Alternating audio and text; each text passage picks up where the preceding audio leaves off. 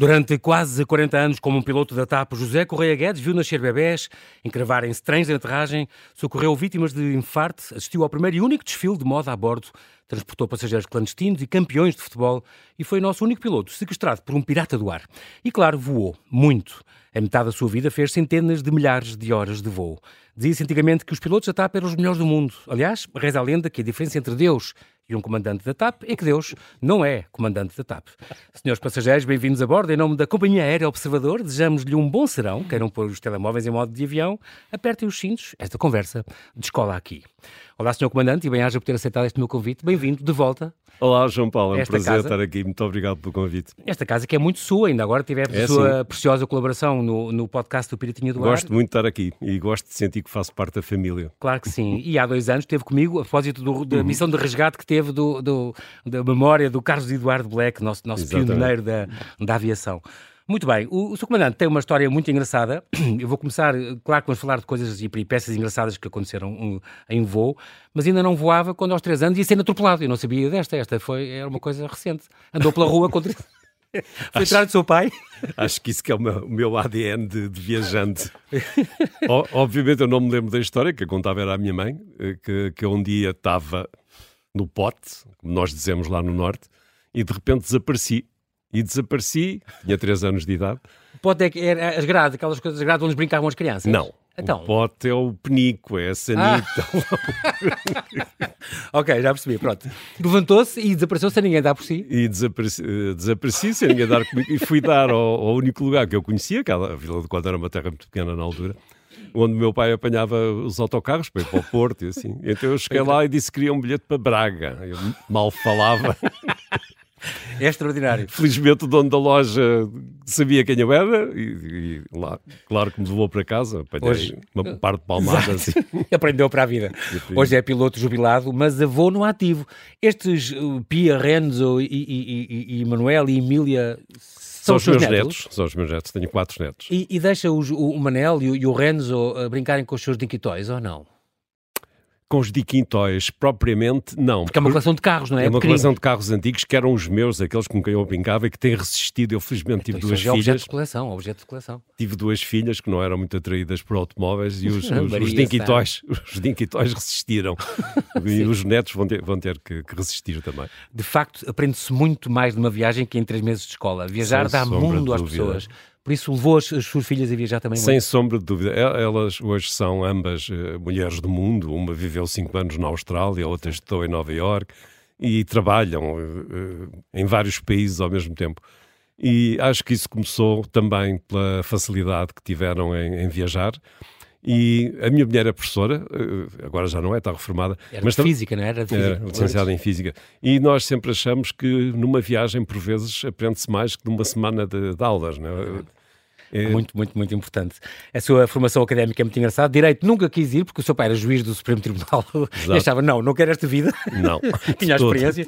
Jornalista foi uma coisa que chegou a fazer um curso e, e, pensou nisso. Sim, sempre gostei muito de informação. Ainda hoje gosto muito de uhum. informação. Uhum. A informação vai mudando, daí eu gostar muito de estar aqui e ter curiosidade em, em, em ver Sim, tudo. já andou aqui a espreitar tudo, o cockpit todo deste, deste estúdio, já foi visitado ajudei, por, um especialista. Ajudei a fundar uma revista, a primeira revista de aviação que se fez em Portugal, que era a Sirius, fiz a primeira série, era o diretor adjunto, eh, o que me deu também muito, muito prazer. Depois colaborei, dezenas, talvez centenas de colaborações em vários jornais, tudo sobre aviação.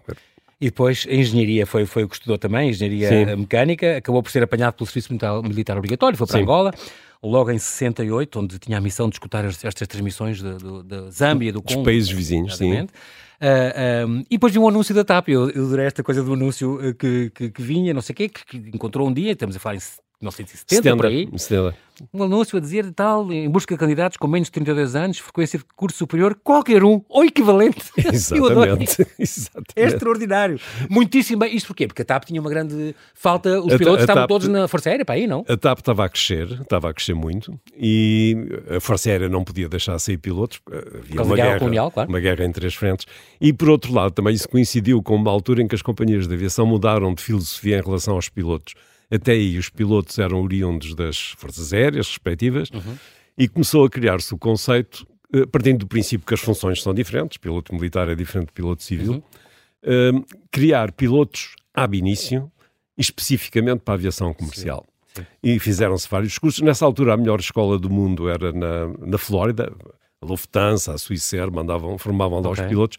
E a TAP, que na altura era uma companhia rica, uh, decidiu também formar lá os seus, os seus pilotos. Na Flight Safety daí, Academy, não é? Daí o tal anúncio que eu vi, que achei a maior graça, porque se houve coisa que nunca me passou pela cabeça foi ser piloto de aviões, passou-me pela cabeça ser piloto de Fórmula 1, mas nunca piloto... Pois adora carros, tem mais essa, e mas, Porsche. Mas nunca piloto de... Muitíssimo bem remunerada, dizia, dizia o anúncio, muitíssimo bem remunerada. E era de facto, era de facto. Era uma vida de deuses, só que um é, piloto tipo, não... que com isso. Não, mas é verdade, é verdade, e, e não era só a parte remuneratória, o ordenado era, uhum. era simpático, mas mas também o prestígio que lhe estava associado, claro porque na altura voar ainda era, ainda era quase uma, ainda era uma raridade, né?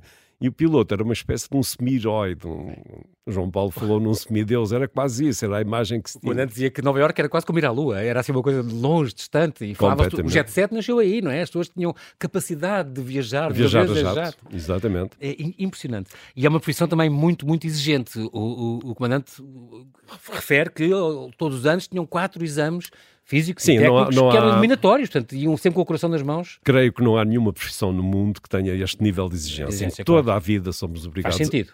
Somos obrigados a estudar e toda a vida temos quatro exames, dois técnicos e dois físicos que temos que passar e que são eliminatórios. É. Portanto, isto cria um estado de, de stress, claro, de ansiedade, ansiedade, porque a nossa carreira está sempre dependente desses, desses exames. Quando, quando entrou na, na TAP, o TAP tinha uma frota de 18 aviões. Exatamente. Era, é extraordinário. Éramos todos amigos, conhecíamos todos, para o bem e para o mal. Uma, exato, uma casa exato. pequena tem enormes vantagens, tem alguns inconvenientes, mas claro. as vantagens superam largamente os, os inconvenientes. Hoje, uh, e lembro também que num dos primeiros voos que fez sozinho, teve uma avaria, mas foi mestria e também sorte, se calhar um bocadinho, é sempre preciso sorte nessas coisas. Se fosse, o avião salvou-se, estamos a falar em maio de 72, fez, fez 50 e 51 anos. Sim, sim, isso foi no curso. Avião, uma, uma, uma, uma avaria grave no motor e conseguiu aterrá-lo sem, sem o danificar. Sim, isso foi uma espécie de milagre. Eu ainda hoje acho que. não, mas é verdade.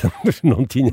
Mas tinha não... que ter algum know-how para conseguir aterrar aquilo, Era... mesmo com a avaria motor que não respondia, quer dizer. Não, o avião perdeu o motor, o único motor que tinha, ainda por cima a descolagem, que é a pior fase do voo para Mais isso, do que para isso acontecer. Muito.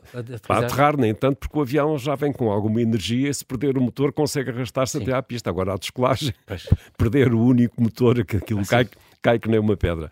Uh, consegui e acho que foi. Uh, não, não vou dizer que foi intervenção divina, mas eu penso eu não sabia o suficiente para fazer aquilo que fiz. Fiz, correu bem, estou aqui, estou aqui vivo. também, se calhar, eh, já tinha tido uma... Tinha 15 ou 16 horas de voo. Sim, sim, sim, isso, sim, sim, Não era sequer muito foi, experiente. Foi logo a, não, não era nada experiente, foi logo a seguir, logo a seguir Teve uma intuição a, a, ser... E uma inspiração, se calhar. Logo a seguir a ser largado. E isso depois também tem uma, uma componente eh, algo filosófica sobre, em relação ao medo. Ah ao medo em si, e não tanto em relação ao medo de voar, mas a, o que significa o medo. Nós, quando temos 22, 23 anos, achamos que somos imortais, né? portanto, nós nunca vamos morrer. E aí eu tive a, a percepção, durante esse episódio, uh, até o avião estar imobilizado no chão, eu tenho a certeza que o meu coração não aumentou uma batida, portanto, mantive uma calma olímpica. A única coisa que eu pensei, depois de ver o, avião estabilizado e eu vivo e o, o avião inteiro, Sim a única coisa que me, que me, ocorreu é que já fiz a geneira. Portanto, o avião parou, portanto, eu não sei nada disto, sou um principiante, já fiz a geneira em qualquer lado, vou, vou chumbar no curso. Não, felizmente foi o avião que falhou, entretanto chegaram os mecânicos, abriram o capô e viram que estava lá um, que estava lá um, um, um cabo partido. E Uh, fui ao diretor da escola, ele deu-me um grande abraço, deu-me os parabéns, depois até escreveu uma carta, um diploma em que dizia ah, que era a segunda edição do Red Baron, que era um, era um indivíduo extraordinário, porque não, não sabia, fazer, não sabia fazer aquilo, aquilo que fiz. Mas a partir de um determinado momento eu comecei a sentir uh, o medo. E como é que isto se manifesta? O, o aperto no estômago, a descarga da adrenalina, os pés, as, as, as, pernas a começarem a enfraquecer e a, e a tremer. E assim. E, frios. E, exatamente. Portanto, isso, isso, são as manifestações de medo que vêm passado uma hora. Eu depois, em outros episódios que tive na carreira, também passei em situações de, de aperto. O medo, felizmente, só se manifestou Nessa, uh, umas horas depois. E nessa altura, e é nessa altura que o meu instrutor, uhum. que tinha sido piloto militar, me vem dizer ou vais voar já a seguir, ou, ou nunca mais exatamente. vais voar. É como cair do cavalo. Ou completamente, é? completamente. Tem que se fazer logo, senão a pessoa custa muito mais pegar não, mas, outra vez. Mas é mesmo. E, e, na aviação eh, vinha a saber depois que, que acontece como requisitar um avião e logo e como era uma escola privada eles deram-me logo um avião eu fui voar e no dia seguinte já tinha esquecido mas sei de casos na, eh, acontecidos até em forças aéreas eh, uhum. de indivíduos que tiveram emergências graves uhum por razões de ordem logística, não conseguiram voar logo a seguir, ficaram com tanto medo que nunca mais voaram, nunca mais pilotaram. Bloquearam, sim, sério? Sim, bloquearam. Incrível. Comandante José Correia Guedes, nós temos que fazer aqui um brevíssimo intervalo e já voltamos à conversa. Até já.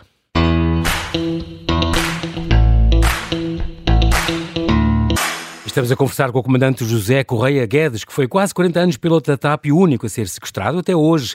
Vem falar da sua vida como aviador, de peripécias a bordo e outras curiosidades. Ah, claro, e da sua amizade com o Piratinha do Ar. Antes disso, uh, comandante, tem noção de quantas horas... Eu estava a pensar em 200 mil, não sei se falei disso, 200 mil horas de voo. Tem, não, é impossível, não. Isso é muito, é demais? É demais, 200 mil horas. Em média... É que eu não sei onde... Uh... Em média, um piloto de linha aérea numa carreira faz 24, 25 mil horas ah, de voo. ok. Então, se calhar 200 mil eram todos juntos na fotografia de, ah, grupo sim, que tiraram. Sim, é sim, desse grupo. Sim, ah. sim, claro, claro. então, ok. Então, 24, 25 Não, mil, isso é um, grupo, é um grupo de, de, colegas e de amigos que se mantém há mais de 20 anos e, e nos encontramos regularmente. E então todos somados dão as tais 200 mil horas de voo. Então é isso. sim, sim. Que país é que lhe faltam conhecer? Vai no Atu, por exemplo, conhece? Não, eu não estive em todo o mundo, uh, reconheço isso. Uh, viajei muito pelo mundo, tive em muitos países, mas é impossível conhecer o, os 190 ou de, quase 200. Inteiro. Tive, tive nos lugares uh, onde a profissão me levou e tive aqueles que que eu gostava de conhecer e que fiz questão de, de conhecer. Porque como piloto ou como profissional de, de, uma companhia aérea tem acesso a outros bilhetes de outras companhias mesmo para ir a sítios que gostava de ir e que sim, a companhia não vai. Né? Temos alguma, alguma facilidade. facilidade. E depois também a própria profissão, além das, das linhas regulares, dos uhum. voos regulares, por vezes mandam, por exemplo, eu fui alugado duas vezes, uma vez à República Dominicana e outras vezes à, Malta, a Air Malta. A TAP vendeu, ah, okay. a TAP vendia-lhes aviões e mandava bem dizer de pilotos de, Mandava pilotos já, já, com o empregado a bordo. não, com a equipa, para, com o motorista. Para, voarem os aviões enquanto eles não tivessem pessoal ah, okay. formado. Portanto, Sim, eram. Claro. E colegas meus eh, tiveram missões dessas. Como jogadores de futebol? Sim, não, que eram férias pagas, era uma delícia. Ah, em Malta, ainda, sim, na República é Dominicana também foi, claro foi muito bom. Como é que, qual é o seu sentido, que no fundo quase 40 anos na TAP, qual é o seu sentido hoje com este folclore, este circo? De, da, da, sua companhia, da sua TAP, a CPI, as indenizações, as saídas, tudo isto? Qual é o sentir que tem de todo este folclore que a gente tem assistido? é uma mudança radical. Né? não, não, tem nada a ver com não, com não, vou fazer cerimónias, são coisas completamente diferentes. Claro. Aliás, como nós começamos por dizer, quando eu comecei, a TAP era uma família. era uma pequena família, tínhamos 18 aviões, nós éramos todos amigos uns dos outros. Conheciam-se todos. E e por hoje, outro, hoje tem 8.500, como diz uma vez, tem 14 sindicatos, 8.500 empregados. E por outro lado, o contexto também era muito diferente. Havia poucos aviões a voar em todo o mundo. Né? Uhum. A profissão dos pilotos, das assistentes de bordo, na altura, final da década de 60, princípios da, da, da década de 70, a profissão de sonho de, de, de muitas das meninas hospedeira. Das melhores famílias em Portugal, era ser hospedeira, claro. tinha aventura, romance, viagens. Conhecia tudo, o mundo. Tudo, conhecer o mundo, tudo aquilo Exato. que na altura não existia. Entretanto, com a massificação, a massificação As começa... low cost e não sei o quê, não é? Não, antes disso vêm os aviões de grande porte, o Boeing okay. 747, por exemplo. É o Boeing 747 que dá início à, manif... à, à massificação. 400, 500 pessoas? Eh, Claro, e torna as viagens acessíveis, porque até aí só o jet set é que podia voar. É, é, daí é? que vem a expressão. Claro. A partir daí, com os aviões de grandes dimensões, as tarifas baixam e a maior parte dos cidadãos já. Não, enfim, a maior parte é exagero mas muito mais gente tem, tem possibilidade de voar, o que é uma coisa excelente. Não, claro, não, claro, claro. Isto não é uma crítica. Mas mudou o paradigma mudou, mudou completamente. do funcionário e isso, do, isso acaba, da família. Isso acaba por se refletir em vários, em vários parâmetros. Por exemplo, nos anos 70 as pessoas faziam toalete para ir viajar de avião hoje nem, nem lhes passa sim, pela cabeça, sim, claro. vão, vão de chinelos, de havaianas, como, como, quer que, como quer que seja. E o serviço a bordo, que era requintadíssimo, o da TAP, o da TAP e de outras companhias. O Miguel Sousa Tavares lembra isso no, no prefácio deste seu livro, O Aviador. A gente hoje, isso, a gente hoje, champanhe. No... A gente hoje diz que a TAP tinha talheres Cristófilo na, na primeira classe, assim, algumas pessoas distraidamente levavam para casa também, assim. Não, mas e porcelanas, louças de porcelana, Vista Alegre. Vista Alegre hoje estávamos a falar aqui de Vista exatamente, Alegre. Exatamente. E, e realmente era um, era um requinte e tudo, tudo mudou. O paradigma hoje é completamente diferente. Hoje a gente vai, viaja de avião para ir do ponto A para o ponto B é quase como um autocarro, já não se ganha tão é, bem, o quase. piloto tem menos relevância hoje em dia, as viagens são mais curtas também, há algumas coisas que se queixam. Não... As estadias. Chegava a ficar 5 dias em Nova Iorque ou 5 dias no Rio de Janeiro, não em era? todo lado, pois, isso é que era fantástico, não é? eram umas férias. Última coisa, uh, última coisa agora, antes de falarmos hum. depois de, de, de, dos desenvolvimentos recentes, para onde é que vai o aeroporto? Uh, comandante, esta coisa, esta ah, polémica é, toda. Essa, essa, é, uma, é a questão do um bilhão de dólares. Eu posso fazer um bocadinho da história, porque quando eu entrei, eu entrei na TAM em 1970. Uhum. Em 1969 foi criado o gabinete do novo aeroporto de Lisboa. Em 1969 já se sabia que a Portela, não, que a Portela não ia aguentar. E foi criado esse gabinete. Em 1972 há uma, primeira, há uma decisão, que, é, uhum. é, que é Rio Frio, e só que, entretanto, depois há o 25 de Abril e tudo volta a estaca zero. Não estou a fazer nenhuma crítica sim, ao 25 sim, sim. de Abril, bem claro. pelo contrário, mas todo o país teve que ser repensado e o, o, aeroporto também. E de então para cá fizeram-se mais N estudos, estudos, N propostas e vamos. Mas era o carregado, e vamos na OTA, andou por aí. E vamos andando assim e o aeroporto da Portela, que é o nosso principal aeroporto, vai encolhendo.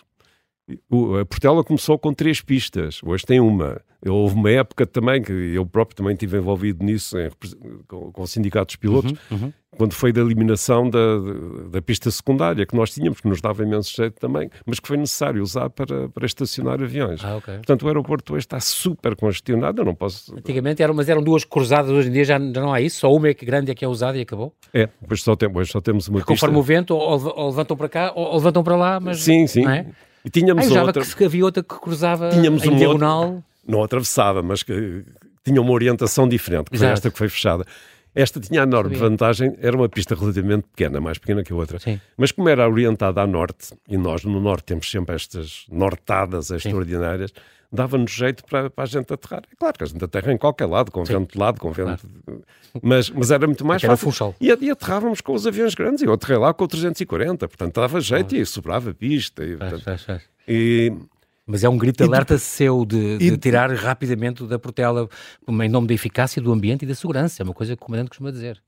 É a minha bandeira. E já teve lá um susto uma vez, embora já não tive. gosto muito de, de falar nisso, já tive. Não, e, tu, e, nós conhecemos histórias... Que podia de... ser uma catástrofe de dimensões bíblicas disso. Nós conhecemos histórias, algumas passadas connosco, outros com, com outras companhias, de, de, aviões que vamos só dizer, um só por, por um milagre ou por intervenção divina que é não houve uma tragédia, porque nós temos um aeroporto no meio da cidade e a linha de aproximação à, à, única pista agora vem ali pelo Campo Grande, Hospital de Santa Maria. Exatamente.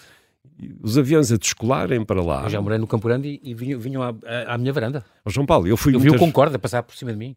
E eu ia muito, e vou muitas vezes para a Biblioteca Nacional fazer uhum. pesquisa para os meus livros. E ouve-os por cima, é, é, ali mesmo, aquela não, rota. E, e, é caricato, porque nas bibliotecas não se pode fazer barulho. Ninguém, ninguém arrasta uma cadeira porque parece mal. Não se fala, sussurra-se. E de vez em quando, dois em dois minutos, passa lá um avião que tudo aquilo chocalha. Exato. Tudo aquilo abana. É, é impressionante. E depois temos outra coisa que também é muito importante. Cada vez que um avião de escola está a despejar ali sobre a cidade umas ah. centenas de quilos de CO2. Andamos nós aqui com coisinhas a comprar carros elétricos e não sei o quê. E depois cada avião que passa por ali... Despeja ali uma quantidade. Portanto, o aeroporto no centro da cidade, eu acho que já não faz sentido por razões de segurança, por razões uh, ambientais, por razões de, de ruído. E era muito importante que ele realmente fosse que ele fechasse o mais depressa possível. Não, isso não vai acontecer. E, e advoga que fechar mesmo? Ou ah, mantê-lo como um hub qualquer, que eu estou a falar nisso, para, ser, para, para certos aviões, certos voos domésticos, qualquer coisa, manter qualquer coisa ali. Eu, eu não creio. Seria mesmo. Uh, existem razões contratuais em relação. Quando os terrenos foram cedidos originalmente para a construção do, do aeroporto é de Lisboa, foi para ser mesmo o aeroporto da cidade. Agora, não sei, os advogados irão tratar Os meus jogos tinham uma coisa dessas, que dizia, o contrato sim, mesmo sim, do Eduardo Pacheco dizia, no caso isto deixar de ser aeroporto, claro, temos que devolver os terrenos. Reverte para os proprietários originais, portanto, e o terreno já é muito valorizado hoje em dia, não é? Agora, é escolher as, uh, de, dentre as outras opções, que são muitas, portanto, eu continuo com grandes dúvidas que, que se chega. porque qualquer delas é tão cara. Uh, por acaso, Santarém é que, aparentemente, aquela que. que tem, o seu, tem o seu consenso. Que trará. Não tem. Eu, eu, não, não gostou que, que, que, o ministro tivesse dito é muito longe e tal, ainda, quando ainda está uma comissão preparada e pode. habilitada. Não, não pode. Até ao fim do ano tem que não dar um pode parecer. fazer um comentário disso. Existe uma comissão que vai dar um parecer até ao fim do ano. Tá. E não pode vir com esse tipo de argumentação, que ainda por cima é discutível. Porque aquilo que, que nós falamos não é distância. Bom, eu quando digo nós, dá a impressão que, sim, faço sim. parte da, da, equipa do aeroporto de Santarém. Sim, claro. Não faço. sim. Estive a estudar o projeto enquanto piloto e enquanto interessado. O que nós queremos não é distância, é tempo. Se eu puder fazer Santarém, ou quer que seja, ou até Beja, que é impossível, mas imagino que podíamos, tínhamos um TGV que ligava uh, Beja a Lisboa, uhum. era muito fácil. Portanto, aqui o que está em causa é tempo. E Santarém diz que liga Uh, Santarém, o projeto de Santarém, uhum. que liga uh, o aeroporto à Gar do Oriente em 30 minutos, o que é um tempo perfeitamente razoável. Aceitável. Perfeitamente aceitável e razoável. Por outro lado, as estruturas básicas uh, já existem. A autoestrada já existe, linha de caminho de ferro já existe, uhum. obviamente teria que levar algumas, algumas melhorias. Uhum. A alternativa é Alcochete.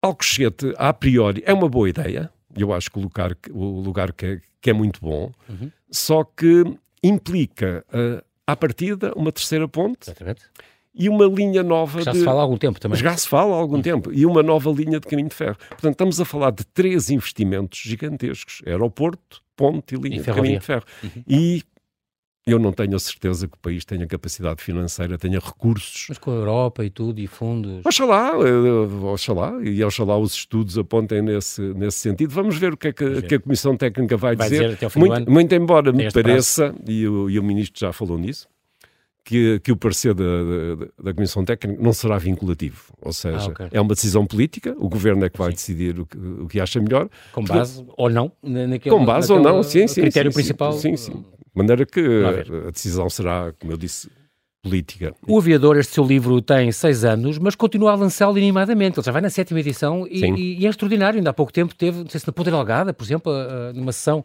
É muito engraçado porque é um livro extraordinário com a sua experiência. Tem estas histórias de uma vida passada dentro dos uhum. aviões da TAP. É uma edição luz de papel. Fica aqui esta chancela da Leia, fica aqui esta, esta, esta dica. Com um prefácio muito divertido do Miguel Sousa Tavares, que sofre de aerofobia, é preciso dizer. Tem medo, tem medo de voar, mas ele fala nisso. Mas hoje em dia não tanto, porque depois podia, podia fumar no cockpit e Sim, altura. É e, portanto, sim, sim. e portanto, e até o, o, comandante até contra um livro, aquela, no tempo do presidente Jorge Sampaio, que pediram para, para ir no cockpit porque queriam fumar, já não, já não se podia na cabine. Exatamente. E, exatamente. e era inclusive a charuto. E o comandante dizia: Meu Deus, o que é que me falta agora? Não, eu até gosto, eu até, até gostava de, de charuto. Mas, mas Só tenho pena de não poder fumar. não poder fumar. Gosto muito desta epígrafe que vem no seu livro: O piloto é o melhor equipamento de segurança de um avião. É, esse, esse era o logo da, da Flight Safety, onde ah, okay. eu, onde eu aprendi a voar, sim, foi adaptado. E à cabeça dos infortúnios eh, que fala, temos o Piratinho do Ar, claro que fez esta, o avião que copilotava, o comandante José Correia Guedes, foi sequestrado em 1980, estamos no tempo do, do Sá Carneiro, portanto há 43 anos, uh, tinha 33 anos na altura, uhum. era, era copiloto, E de repente houve este miúdo, este Rui Rodrigues, tinha 16 anos, que pronto, apontou-lhe uma arma à cabeça e disse o avião era Lisboa-Faro, quer ir para Madrid, quer ir para Madrid. Exatamente. eu estou a ver este, toda esta história que está neste podcast uh, do, do, do, Observador, em, nestes, nestes seis episódios, ele fez 60 anos, o Rui Rodrigues fez 60 anos na semana passada, foi uma festa, ofereceu-lhe um presente muito curioso. Não, o que é curioso no meio disto tudo é, Ficou amigo. É ele fazer 60 anos, bom, ainda bem que os fez, e ter-se lembrado. Ele, ele não foi a mulher que se lembrou de, de dar-lhe uma festa de surpresa e convidar-nos, a mim e a minha mulher, para estarmos presentes. Portanto, isto é o, é o epílogo é de, uma, de uma história portuguesa que só podia ser portuguesa, nunca poderia ter acontecido noutro lugar do mundo e com uma vertente muito curiosa, que a carreira profissional dele foi muito bem sucedida, uma carreira nos, nos mídia. Exatamente. E hum, o que me faz concluir, a minha, toda a gente que esteve envolvida neste processo, que realmente valeu a pena o esforço que nós fizemos na altura para branquear, porque foi disso que se tratou, o disparate que ele fez. Nós branqueamos, eu próprio menti à polícia, fiz uma Inclusive série... guardou as balas. Que, que Guardei as balas. O seu pai ficou furioso com isso. Meu pai ficou furioso, que era juiz, não gostou nada. Foste cúmplice. Sim, claro que sim, e estava a ocultar provas, que é uma coisa grave. Assim. Mas, mas é, tem esta cena incrível, ele deu-lhe deu as cinco balas e disse, um, e, e, o comandante disse, ele foi militar e eu andei na guerra, eu sei, conheço as armas e tens seis. Pelo disse, menos, sim ah, esta, mas esta é para mim, porque eu vou uhum. acabar aqui. E começou a chorar e o comandante também. Sim. Lá está, é, é um, é um sequer está português. Esta é uma, é uma telenovela, uma, uma coisa que só podia acontecer em Portugal. O, o, os únicos momentos realmente tensos e perigosos, e eu depois tive a confirmação, foi em, no tempo que estivemos em Madrid. Nós tivemos umas quatro horas no, no sol em Madrid, rodeados pelas, pelas forças especiais Segurança, espanholas. Claro. E todos nós sabemos que os espanhóis não brincam com estas Sim. coisas, né? que são, são Mais... até são violentos por natureza. Assim, nós, nós somos bem mais macios. E, aliás, e tudo podia acontecer. A minha é? última mentira foi, já depois dos passageiros saírem, foi dizer ao, ao controle de tráfego aéreo que o avião continuava sequestrado, mas que íamos descolar com destino desconhecido, pedi para abastecerem o avião. E eles abasteceram, queriam era ver-se livres de nós. Claro. E a seguir à descolagem dissemos, olha, ele já se entregou. Já se, ele já se tinha entregue antes, né? mas para não o entregarmos em, em Madrid, uh, voltamos a mentir. Eu voltei a mentir. Eu, eu, nesse dia fui o maior mentiroso do país. Assumidamente. Mas uh, dois, uh, três anos depois, o embaixador João Sá Coutinho, que era na altura o embaixador em, em, Espanha, uhum. e que esteve na torre de controle a negociar com o Dr. Sá Carneiro, e, o resgate, ele, entretanto, foi colocado na, na Embaixada no Vaticano, pois na Embaixada Portugal do Vaticano, exatamente. que é uma coisa lindíssima, um edifício lindíssimo. Sim, e teve a, gentileza de me convidar para lá passar um fim de semana com a minha mulher e conhecer a casa e conversar. E um dia a seguir a um jantar, ele disse-me: Ah, você não sabe, mas enquanto a gente estava a conversar, os espanhóis, a força de segurança, as forças de segurança espanholas estavam a treinar num avião da Ibéria, igual ao vosso, o assalto, a maneira de fazerem a abordagem ao avião. E eu disse, mas isso teria sido uma loucura, era um banho de sangue Sim. absolutamente desnecessário. Quer dizer, o miúdo morria, davam-lhe logo um tiro. Claro. E, e as pessoas que lá estivessem, incluindo nós, né, que estivessem a bordo do Estava avião. risco também, claro. Porque não, não é impunemente que se, que se ataca um avião que tem toneladas de combustível metidas no, nos tanques e assim, é, é uma operação de, de alto risco. Atenção que naquele tempo os, os esqueces normalmente acabavam mal, havia muitos casos muito mal, de muito mal. aviões explodiam. Sim, sim, sim, sim. Exatamente. Eu, eu, depois de, de ter colaborado neste, neste podcast de seis episódios que nós fizemos ficou, e de ouvir tudo, ficou com uma ideia diferente do que se passou, ou não?